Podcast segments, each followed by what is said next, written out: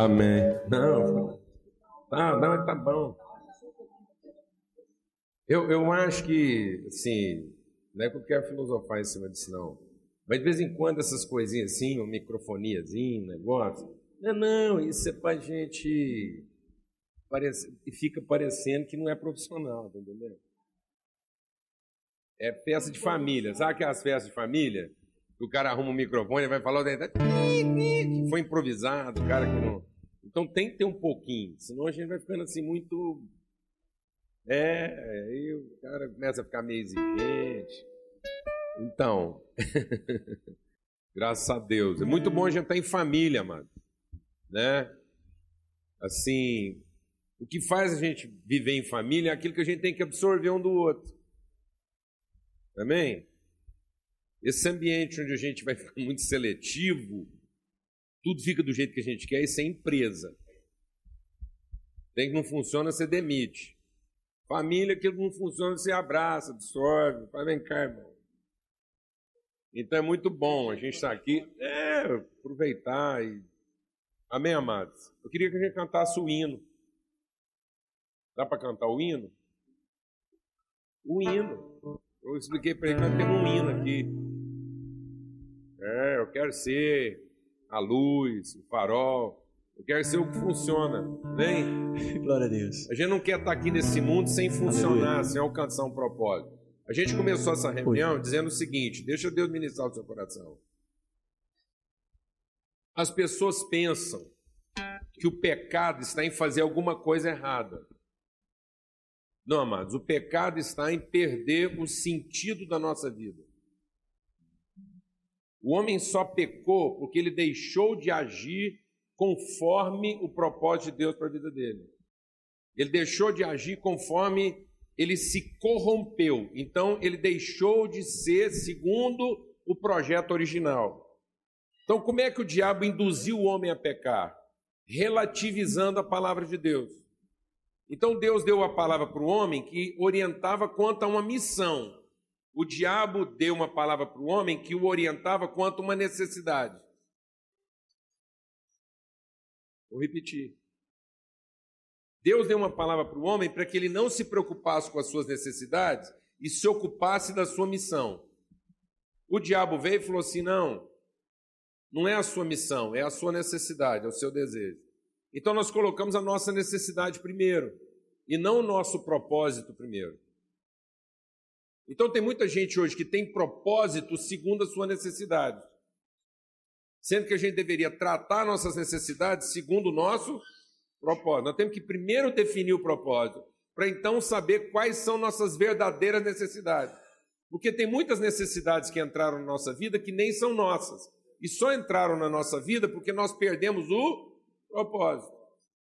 Então tem hora que a gente está achando que precisa de algumas coisas que realmente não precisa porque não estão de acordo com o nosso propósito. Amém? Amém, mano? Então, por exemplo, é igual a questão da. A palavra de Deus diz assim: a gente fica muito preocupado hoje com o que vai comer, com o que vai vestir. E Deus diz para nós: essa preocupação é minha, porque se eu te der um propósito, eu tenho que prover o combustível e as condições para você poder trabalhar. Então a gente não tinha que estar preocupado com isso. Amém? Não é verdade? E a gente está encucando a cabeça dos nossos meninos com essas mesmas ideias. Como se eles não fossem filhos de Deus. Como se eles tivessem sido largados no mundo e agora eles têm que converter Deus. Deixa Deus ministrar o seu coração aqui.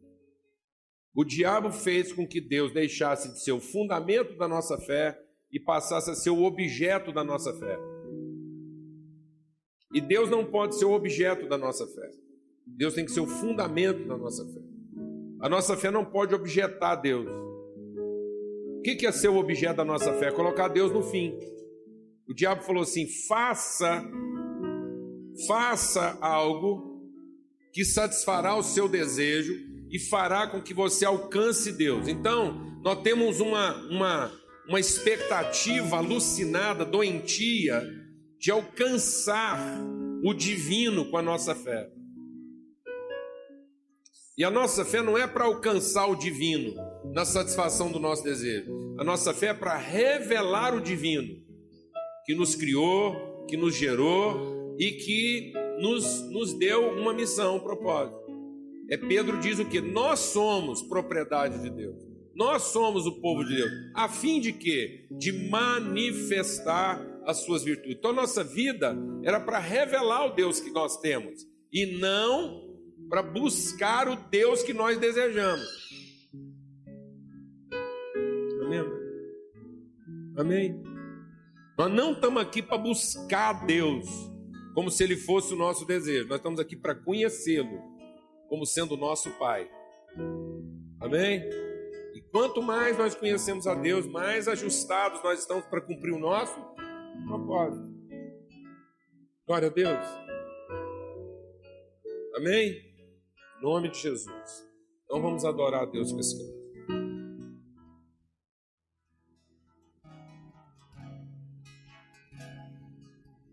Queria convidar os irmãos para abrir a palavra do Evangelho de Lucas, no capítulo 15. Jesus, por ter o seu senso de destino tão claro e ter no seu coração a, a total vontade de servir o Pai, a palavra de Deus diz que Deus amou o mundo de tal maneira que ofertou o amor de Deus por mim por você é isso. O amor que tem uma maneira, de tal maneira. Por isso é muito relevante você meditar, ser sincera diante de Deus dos homens quando você diz eu te amo. Porque o amor de Deus tem uma forma. E a palavra de Deus diz que o Pai escolheu a forma de fazer o Verbo se encarnar no seu filho e habitar no nosso meio. E traduzir exatamente o amor de Deus e a vontade de Deus para cada um de nós. E o seu amor tem que ser assim. O seu amor tem que ser encarnado segundo a vontade de Deus, ser oferta na vida das pessoas e traduzir para a vida das pessoas não a sua vontade, mas a vontade do Pai. Certa vez, nesse contexto, você vai só. Eu, eu pedi para você abrir para, de repente, você ir conferindo. Mas, na verdade, eu quero. Eu gosto muito de contar histórias. E eu vou tentar fazer. Vou enxugar esse trecho contando da minha forma. Mas fica aberto aí para você conferir. Aqui no Evangelho de Lucas, no capítulo 15, até verso primeiro até nós vamos encontrar a narrativa do encontro de Jesus com três grupos de pessoas. Ele vai encontrar os perdidos, os doutores da lei e os fariseus. Você pode conferir isso logo nos primeiros capítulos. E Jesus foi então perguntado: Que reino é esse que você vem ensinar para nós? E Jesus, então, inspirado pelo Espírito Santo, na sequência, ele ilustra esse reino de três formas.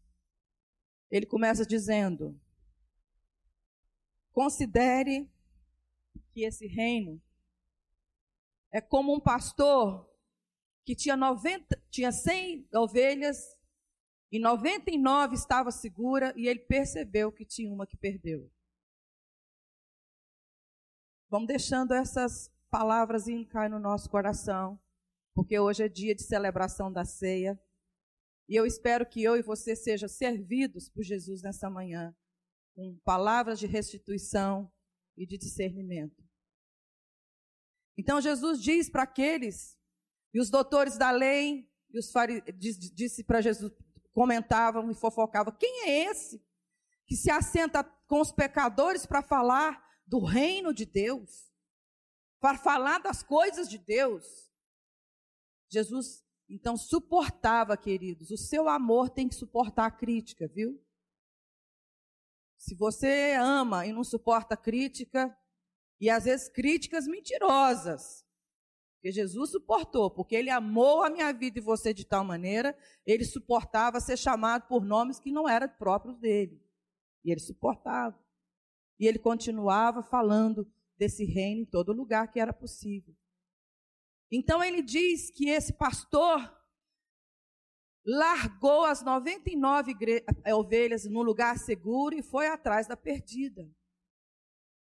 Seu amor é assim, tem que ser assim. Que gera segurança para aqueles que se encontraram, mas se você tem consciência de que um daqueles que Deus te concedeu está fora, você tem que ir atrás. Eu e o Paulo Júnior temos ido atrás de muitas pessoas há mais de 30 anos. E isso tem nos custado muito. E eu não posso dizer que não custou para Jesus. Custou a vida dele, a rotina dele, a emoção dele, a vida dele. Então, queridos, o nosso amor tem que ser traduzido quando a gente for falar de reino, como Jesus falou. E aí a palavra de Deus diz que Jesus descreve o seguinte: ele acha. Amém? Deixa essa palavra cair no seu coração. Nenhum daqueles que o Senhor concedeu a nós e a Jesus vai ficar perdido. Porque Ele dá autoridade, Ele te dá estratégia, Ele te dá a palavra de Deus, Ele dá o Espírito Santo. E Ele conta somente com a sua disposição de ir. Igreja, você tem ido atrás do único perdido? A sedução às vezes é grande. Não, já tem 99. Deixa esse rebelde para lá. Deixa essa ovelha distraída para lá. Mas nessa manhã eu quero te dizer que Jesus traduziu o reino dele dizendo: sentiu falta de um? Alguém da sua família não está no espírito? Alguém da sua família está no enfrentamento? Preferiu sair fora? O reino de Deus é como uma ovelha perdida e o seu pastor foi atrás. Fiz questão de fazer o inverso que a palavra falou. Que às vezes fica melhor a gente ouvir o pastor vai atrás da ovelha. Mas eu quero te dizer, tem ovelhas que se perdem e tem ovelhas que precisam de você para pastorear a vida delas. Amém? Também na sequência Jesus diz: O meu reino também é como alguém que tinha dez moedas valiosas e perdeu uma. E Jesus diz então que essa perdida, mulher faz o seguinte: ela vai procurar. Por quê? Porque era dela. E para procurar, Jesus narra uma coisa que eu gosto muito, porque ele é a luz do mundo, vindo ao mundo, ele ilumina tudo e não deixa ninguém na cegueira. É uma das formas que Jesus se apresenta. E também é uma das formas que Jesus te chama, você é sal da terra e luz do mundo. Diz então aquela mulher na sua procura, ela acende uma lamparina. E ela vai procurar essa moeda. E eu creio eu que lamparina de dia não faz sentido nenhum. Mas à noite faz toda a diferença. Uma lamparina acesa no meio da escuridão faz toda a diferença. E eu gosto muito de ser lembrado que o nosso Jesus tem um reino que descreve que quem cuida dele acende lamparinas porque ele te procura de dia e de noite até te achar. Não dá por perdido. Se necessário for, faz turno. Não achei de dia, vou acender a lamparina porque eu vou achar de noite. E eu quero te dizer que eu fui achada no meio de uma noite muito escura. Graças a Deus que eu encontrei mulheres e homens que acendiam lamparinas para me achar. Amém, minha irmã? Amém, meu irmão? Não duvide. E eu gosto muito de fazer essa encenação lá em casa. Porque às vezes as minhas filhas, meus filhos trazem demanda. Pai, pai. Pastor tem essa coisa, né? Resolvem por mim. Pai, fala para mim. Pai, ora por mim. A ovelha tem meia que essa preguiça também. Mas eu gosto muito de lembrar para meus filhos. E eu quero que te lembrar nessa manhã. Você já foi acesa. Você já foi aceso. E a palavra de Deus diz que essa luz que Deus derramou sobre você e acendeu você não é para ficar colocado debaixo da mesa. É para ser colocado no alto da mesa, para iluminar onde você está.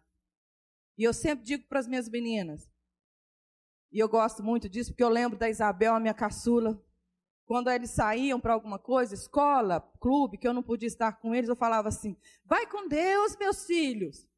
Aí um dia Isabelzinha parou, e ela é muito lúdica. Ela, eu falei, vai com Deus, filha, Senhor é contigo na escola. Ela levantou o dedinho e falou assim: e quem vai ficar com a senhora? Aí eu disse para ela: nós servimos um Deus onipresente, que está em todos os lugares. Ele vai com você, vai ficar com a mamãe e está sobre toda essa terra.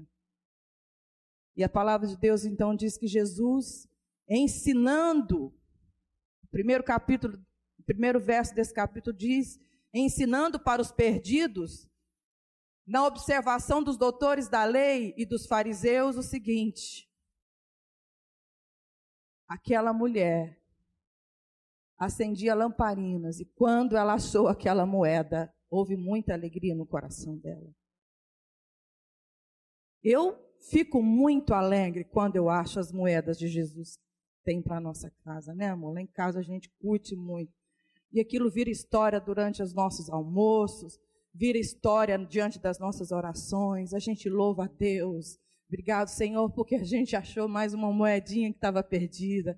O seu tesouro não pode ser consumido, não pode ser abalado, ninguém vai ficar de fora. Eu creio nisso, meus irmãos. E na sequência da narrativa de Jesus ensinando para aqueles perdidos, ele diz: E o reino de Deus também é como um pai que tinha dois filhos. Um ficou comigo, ficou na casa. O outro chegou para o seu pai e disse: Pai, me dá parte da minha herança. Todo mundo conhece essa história. Ou não? Quem ainda nunca leu esse, contexto que eu estou dizendo, levanta a mão, até para uma noção pastoral. Alguém nunca leu a passagem do filho pródigo? Nunca. Eu vou ler com você depois. Esse pai, prontamente, porque a narrativa não descreve, Jesus não falou hora nenhuma que aquele pai ofereceu nenhuma resistência para aquele filho. Não teve briga, não teve discussão, não teve. Você está doido, você não sabe o que fazer, mas, meu filho, por que você quer largar o papai? Nada disso. Porque aquele pai tinha consciência do amor, esse amor que foi servido de tal maneira para aquele filho, e a palavra de Deus diz que aquele filho foi. E lá em casa, eu e o meu marido, particularmente, gostamos muito do que o Espírito ministra sempre quando a gente vai meditar nesse contexto. Diz então que as memórias que estavam guardadas, semeadas, no relacionamento daquele pai com aquele filho, trouxe aquele filho para casa de volta. Diz que quando ele estava no fundo do poço, gastou tudo de forma ilícita, prostituição, tudo que o mundo oferece, o texto diz. Tudo que ele podia, ele gastou. E quando ele estava lá, comendo, com tanta fome, desejando comer a comida dos porcos, diz que o Espírito lembrou ele. A memória dele era o seguinte: gente, que mundo é esse? Que lugar é esse que eu vim parar? Lá na casa do meu pai. E é isso que eu quero ministrar no meu coração nessa manhã. Eu tenho que exercer um mundo, no mundo, um amor nesses dias. Eu tenho que exercer um amor nesses dias da minha família. Eu tenho que exercer nesses dias no mundo e no lugar que Deus me inseriu. Um amor que gera memórias de justiça na vida das pessoas. Amém, igreja? E a palavra de Deus diz que aquele filho, naquele ambiente perdido, ruim, ele podia muito bem pensar: não tem solução para mim. Meu pai, Deus que me livre, se eu chegar lá, ele vai me expulsar. Não. mas as memórias de justiça que havia sido plantada no coração daquele filho deu para ele coragem de voltar. Ele disse: Lá na casa do meu pai, todos os servos comem dignamente. Todos os empregados do meu pai comem dignamente. Na casa do meu pai tem mesa posta para quem merece e para quem não merece. Para quem trabalhou muito, para quem trabalhou pouco. Todos são servidos na casa do meu pai. E eu gosto muito de lembrar isso para mim, para minha casa. E às vezes quando eu estou assim, faltando fôlego, eu sempre lembro que eu sirvo um reino onde tem um pai que me amou de tal maneira que diz que já preparou na presença dos meus adversários, Salmo 23, uma mesa na presença dos meus adversários, e ele me serve com tudo aquilo que eu preciso. Amém, igreja? E aí diz então, e eu quero falar isso nessa manhã, eu, eu espero que isso caia no seu coração como cai no meu, todas as vezes que eu medito nisso. Diz então que Jesus narra o seguinte: que o pai sempre olhava no infinito daquela estrada. Sempre tinha esperança de que aquele filho ia voltar. E Jesus diz que o pai, estando um dia à porta, em pé, olhou de longe a poeira do retorno do seu filho. E antes que ele chegasse, ele deu ordem aos seus servos. E eu gosto muito de lembrar disso para o meu coração. E mandou buscar parte daquela herança, daquela família, que pertencia àquele filho. O anel, que era o símbolo do legado daquele filho. Queridas, queridos, Igreja de Jesus, vai ser sempre assim, quando você precisar retornar. Não duvide. Não sei qual é o seu momento hoje. Não sei o lugar que você está. Não sei se você já está nesse momento que você retornou e você se rendeu quando viu o anel que o pai guardou no tesouro dele, que era seu. Não sei se você já estendeu o dedo, porque eu penso que precisou de muita coragem para aquele filho fazer isso. Porque, afinal de contas, ele tinha consciência do que, ele tinha feito com o pai. E a palavra de Deus diz que é assim mesmo quando o Espírito Santo vem sobre nós, ele traz quebrantamento e gera em nós aquilo que só ele pode gerar. Condição de ser quem Deus quer que nós sejamos. Deus quer que você seja filho. Deus quer que você seja filho. Eu não duvido disso. E aquele filho então diz Jesus contando essa história aos fariseus, aos doutores da lei, e eu penso que os doutores da lei devem ter se remoído naquele momento, mas a palavra de Deus diz que ele estendeu a mão e o seu pai colocou no seu dedo o anel que pertencia a ele. Amém, queridos? O reino de Deus, o reino que você serve, o reino que eu amo, o reino que você ama, tem esse amor. O amor desse reino é dessa maneira de tal maneira. Não é como eu penso que deve ser amado. Não é como eu acho que deve ser exercido. É como Deus fala que tem que ser exercido. Amém, queridos? Nessa manhã, a gente sentou aqui, essa palavra está consumindo o meu entendimento, eu estou escrevendo essa palavra. E eu falei, pastor, você me concede 15 minutos da sua pregação. Eu preciso compartilhar isso que está no meu coração. Ele falou, não prega hoje. Eu falei, mas não vim para isso. Não vim para pregar. Mas eu sei que o que ele vai continuar compartilhando está tudo dentro do que Deus quer. Amém? Porque o reino de Deus é como um pastor que percebe. Querido, é tão difícil andar com pessoas insensíveis, que não percebem a necessidade do outro, não se preocupa de saber por que, que o outro está longe. Irmão, cadê seus irmãos da carne? Aqueles que nasceu lá da barriguinha da sua mãe. Está tudo aqui com a gente já? Os meus, graças a Deus, já estão. Vai atrás deles. Creia que eles são. Não duvide.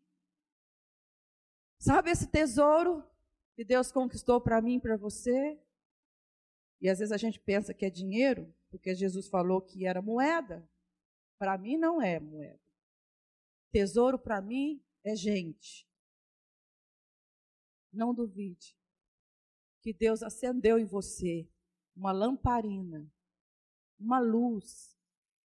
E que se for preciso ser usada de noite, nós não cantamos a eficiência que nós queremos ter aqui. Queremos ser farol. Não duvide. É para a escuridão mesmo que Deus te levantou. Amém, queridos? É para a escuridão mesmo que Deus te levantou. E por fim ele diz que ele é pai. Então ele se apresenta como pastor, ele se apresenta como uma mulher zelosa na igreja, e ele apresenta por fim como um pai. Amém? Aleluia. Esse é o nosso propósito aqui, né, amados? A luz da palavra de Deus, ganhar cada vez mais entendimento daquilo que é o propósito de Deus para a nossa vida. Nós estamos perdidos porque saímos do propósito, porque entendemos mal. Fomos confundidos a respeito daquilo que é o verdadeiro propósito de Deus para nós. E hoje nós vamos estar compartilhando a ceia. E a palavra de Deus diz que a gente perde o sentido da nossa comunhão quando a gente acha que a ceia é segundo a minha necessidade. Paulo diz que as nossas reuniões fazem mais mal do que bem. E quando ele está falando de reunião, ele está falando de todo tipo de reunião. Ele está falando da reunião do seu casamento, ele está falando da reunião do seu trabalho, ele está falando da reunião dos seus amigos na sexta-feira. Todo tipo de reunião, todo tipo de encontro nosso pode estar fazendo mal para a nossa vida na medida em que nós projetamos para esses encontros nossas carências. Se eu projeto para o meu casamento a minha carência, isso vai me fazer mais mal do que bem. Se eu acho que eu me casei para que a minha carência seja satisfeita, o casamento vai ser um inferno. Se eu vou para o trabalho achando que no trabalho eu vou encontrar a satisfação das minhas necessidades, o meu trabalho vai ser o meu dominador, o meu tirano, porque eu perdi o sentido da vida. Amém? Então, quando Jesus conta as parábolas, é importante entender isso, que a parábola ela não era para esclarecer. A parábola era para confundir os religiosos. Amém, irmã? Jesus, a palavra de Deus diz que ele, ele fala por parábolas, porque a única forma de você entender uma parábola é se você tivesse o Espírito de Deus. Se você não tivesse o Espírito de Deus, você ia focar na coisa errada. Então, o que, que aconteceu? A nossa religião fez a gente ouvir essas palavras e a gente se identificar com a ovelha perdida e não com o pastor que procura ovelhas. Fez a gente se identificar com a moeda perdida e não com a mulher que procura ovelhas fez a gente se identificar com o filho perdido que gastou tudo errado e não com o pai que continua amando os seus filhos, independente se eles estão fazendo a coisa certa ou errada. Então a salvação da nossa vida não está em ter sido ter perdido e ter sido achado. A salvação da nossa vida está em que agora o nosso entendimento foi transformado e nós estamos à procura dos perdidos. Você acha que eu estou exagerando? Se você for para a sua Bíblia lá, em Mateus, no capítulo 25, eu não vou ler não, porque o texto é longo, mas você também conhece. Jesus fala do juízo final. E no juízo final ele diz assim: as ovelhas estarão à minha direita e os bodes à minha esquerda. E eu vou dizer para os bodes: eu tive doente, você não foi me ver. Eu tive fome, você não me deu de comer. Eu fui forasteiro, você não me hospedou. Eu estava nu e você não me vestiu. Então o que vai condenar a gente? O que vai condenar a gente é a gente não ter sido curado.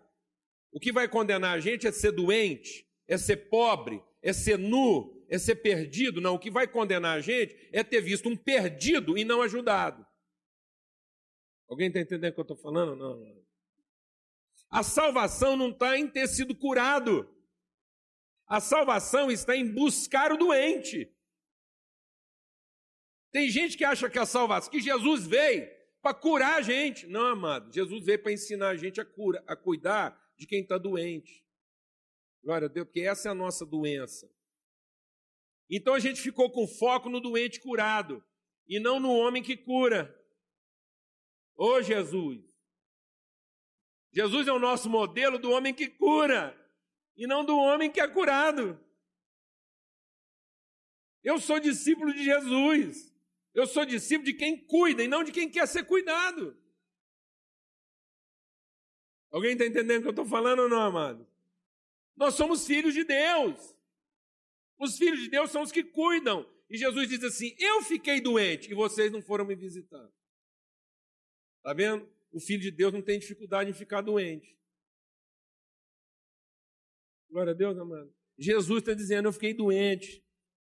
Passei fome. Está vendo, amado? O filho de Deus não tem dificuldade de passar fome. Porque a questão não é essa. O foco não é esse. O foco é ser o entendimento transformado, entender que nós estamos nessa vida não para ser cuidado, mas para cuidar. Nós é que temos a lâmpada que acha. Amém, amado? Nós é que temos a condição que salva. Nós é que temos o Espírito que ama. Jesus diz: Eu fiquei nu e você não me vestiu. Então o que, que vai nos condenar?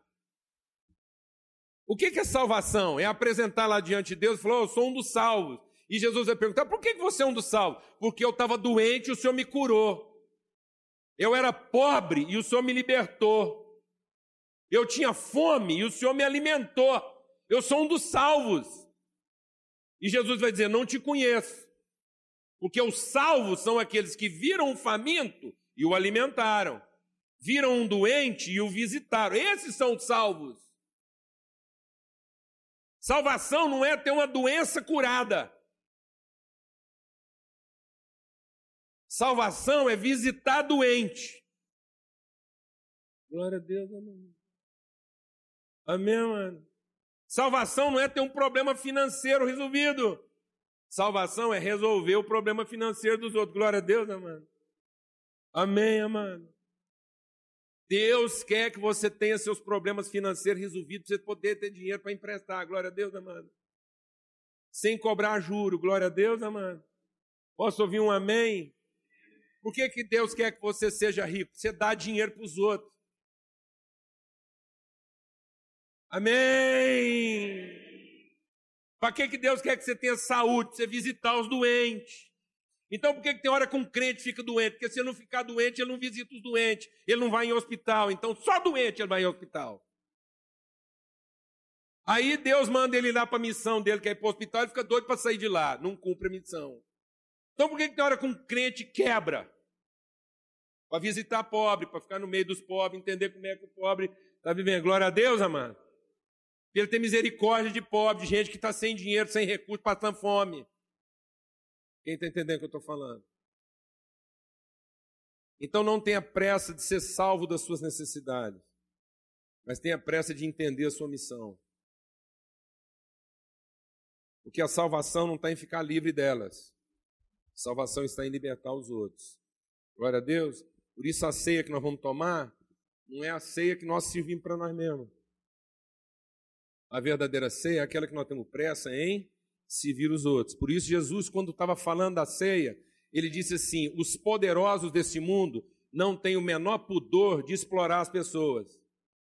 Mas vocês não serão assim. Esse não é o tipo de reino que eu estou dando para vocês.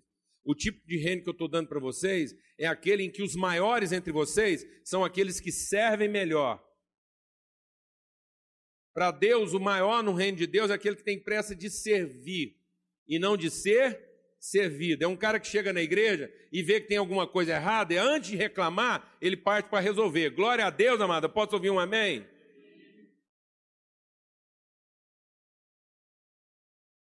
Tem gente que senta aqui e fala, não estou gostando disso, porque não está funcionando, tem isso, aquilo, aquilo, aquele trem aqui, a moedinha perdida o tempo inteiro.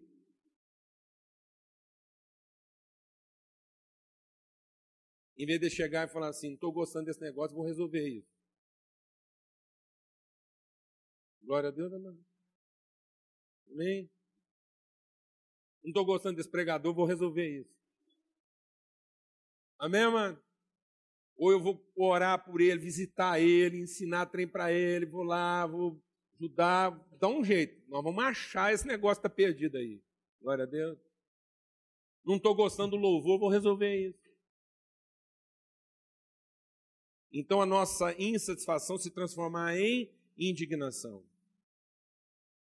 De modo que aquilo que não está funcionando não nos impeça de continuar funcionando. Sabe o que, que salvou aquele filho perdido, jovem? É porque o pai dele continuou sendo quem era, mesmo aquele filho estando perdido. O pai dele não foi para uma clínica de depressão, ficar lá lamentando, oh Jesus, não foi lá para o monte, oh Deus, como é que o senhor faz um negócio desse comigo, sou crente, dou dízimo, e agora um filho desse, onde é que foi que eu errei? Ele não errou não, mano. Um filho seu para fazer, fazer besteira, você não precisa ter feito nada errado, não. Se fosse assim, o homem só pecou porque Deus deve ter tido algum problema. Deus tinha adulterado, enrolado com a mulher, por isso que os filhos dele não prestaram.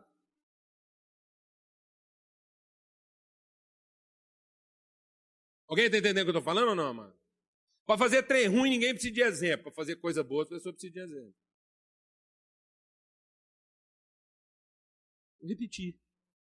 Para fazer o que ninguém, o que não presta, ninguém precisa de exemplo. Para fazer coisa boa, para fazer o que não presta, está dentro da gente. Para fazer a coisa boa, está fora da gente. A gente precisa de um exemplo. Amém? Então aquele menino só se converteu porque mesmo ele fazendo tudo errado, o pai dele nunca parou de ser quem era. Continuou sendo luz. Fazendo a coisa boa. Acudindo as pessoas e não lamentando as suas carências. O fato de ter estado tudo errado, de ter criado dois filhos vagabundos, um porque foi perder tudo e o outro porque se achava bom demais, outras filhas desarrumado. Esse homem nunca perdeu o seu senso de propósito. Ele continuou sendo aquele que dá, aquele que oferece, aquele que abençoa e não aquele que se ocupou de alguma forma a ser abençoado por alguém. Em nome de Jesus. Glória a Deus. Então é com esse espírito que nós vamos compartilhar a ceia juntos aqui hoje. Amém? O espírito de quem quer servir e não o espírito de quem quer ser servido. Jesus nos colocou numa mesa para nos ensinar como servir e não a como ser servido. E Jesus diz: Olha, presta atenção no exemplo que eu estou te dando, porque a mão de quem me trai está junto com a minha, na mesma mesa. A mão de quem segue Jesus é a mão de quem quer servir. A mão de quem traz Jesus é a mão de quem quer ser servido. Com que mão você comunga essa mesa? Com a mão de quem continua querendo ser servido por Deus ou com a mão de quem quer ser um filho de Deus e, portanto, quer ser como quem? Serve. Como quem abençoa. Amém? Vamos ter uma palavra de oração, agradecer. Pode trazer os elementos aí? Pessoal que já está com tudo preparado, vem aqui para frente, daqui a gente distribui. Pode vir para cá. Que nós vamos precisar de gente para ajudar aqui. Sempre precisa. Aê, menino, tá vendo? É porque quando a gente fala aqui precisa de alguém, a pessoa fica esperando chamar pelo nome, né? É. Ele falou, eu também acho, pronto. Amém. Olha lá, a Isa também está aqui. E o pão? Vocês vão ter que ficar esperando, porque nós vamos servir o pão primeiro. Pronto, mas vocês são jovens. É, não, mas às vezes aguenta aí rapidinho. Amém. Vai valorizar o serviço deles aqui hoje. Só gente jovem aqui na frente hoje servindo, hein, Tadeu? Só menino. Oh, Jesus. Deus de misericórdia, olha aí. Agora vem uma turma um pouquinho já mais assim, errada. Vem cá, vem cá, Lacerda, vamos dar graça aqui primeiro. Mais alguém quer servir? Mais alguém quer tirar desses homens aqui o privilégio dessa mulher aqui? Pronto, a Vera quer servir.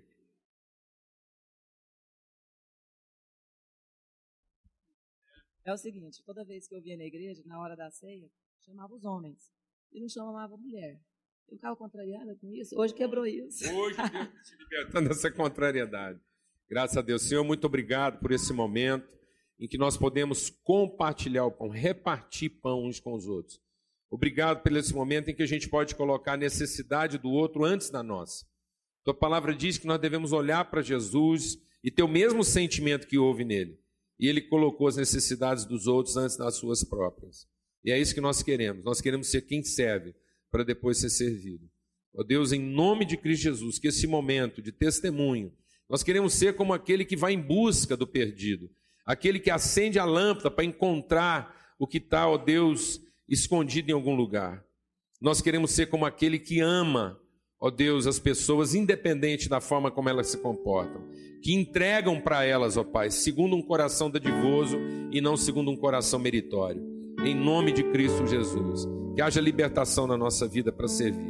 Em nome de Jesus, amém. Então nós vamos servir o pão primeiro, você reparte isso e depois o pessoal vai servir o vinho, tá bom? Espera aqui um pouquinho. Você pode pegar o pão aí e ajudar a repartir. Amém? Vai, distribui para alguém. Você pode sair do seu lugar, entregar para alguém, né? Repartir com alguém. Em nome de Jesus.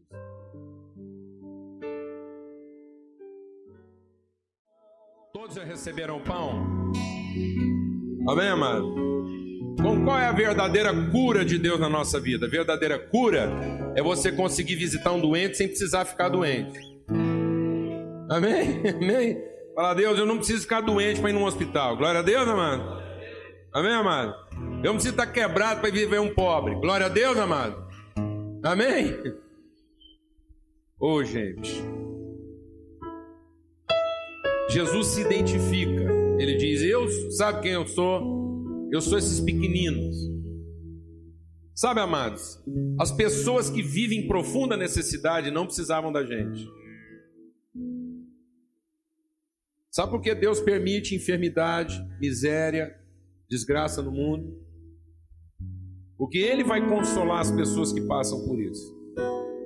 Porque elas são instrumentos de Deus para chamar a atenção daqueles que poderiam fazer alguma coisa por ela. Tem gente que pergunta por que, que Deus permite desgraça no mundo? Para que a gente aprenda a ser misericordioso. Amém? Sabe por que Deus permite gente doente no mundo? Para que a gente aprenda a visitar. Sabe por que Deus permite gente passar necessidade? Para que a gente aprenda a repartir o pão. E as pessoas que vivem profunda necessidade e desgraça serão consoladas por Deus, porque Ele diz: Esses são os meus pequeninos. Por isso nós precisamos entender nossas misérias, para a gente poder ser abençoador daquele que está passando por dificuldade do nosso lado. Amém, amados? Agora nós vamos beber o cálice. Receba o cálice, não bebe, espera todo mundo ser servido e aí nós vamos tomar junto. Amém? Vamos lá agora. Graças a Deus. Esse cálice é o cálice da nossa alegria. É o cálice que fala do perdão dos nossos pecados, da nossa aliança com Deus pelo sangue do Cordeiro. Não foi pelo sangue de bodes, não foi pelo sangue de aves, não foi pelo sangue de algum animal imundo, não foi por um sacrifício feito numa encruzilhada, não foi por nada religioso, mas foi pelo sangue do Cordeiro, do Filho, daquele imaculado, perfeito, sem mancha, sem dolo, o sacrifício de um inocente pelos pecadores. É esse espírito que nós recebemos, é essa alegria que nós temos de termos sido purificados no sangue do Cordeiro e podemos ser abençoadores como filhos de Deus. Bebei dele todos, diz a palavra de Deus, em nome de Jesus. Amém.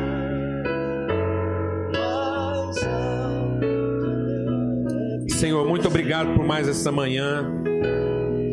À luz da tua palavra, Senhor, nosso coração é edificado, transformado o nosso entendimento.